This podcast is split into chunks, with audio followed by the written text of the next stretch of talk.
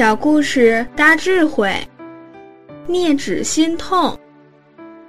在春秋时代，有一个叫曾参的人，他是孔子的学生。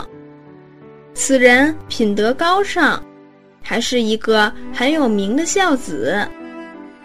有一天，他上山去砍柴，刚好有朋友来找他。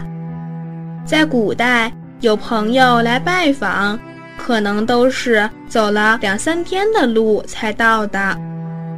他母亲为人特别忠厚，想到朋友从远地而来，假如没有见到曾参，这样对朋友就很不礼貌。所以情急之中，忽然想到了一个办法。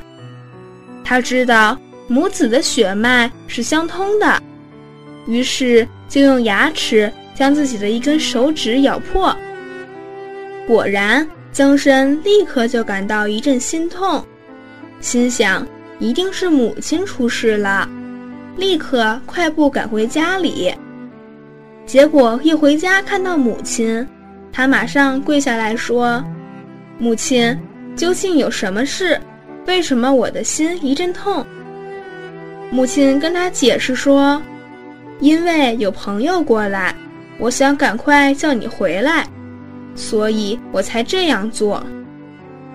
灭指心痛实际上是一种心灵感应，曾参每每心痛，体现了一种思念之切、骨肉之情，更是一种孝道的升华。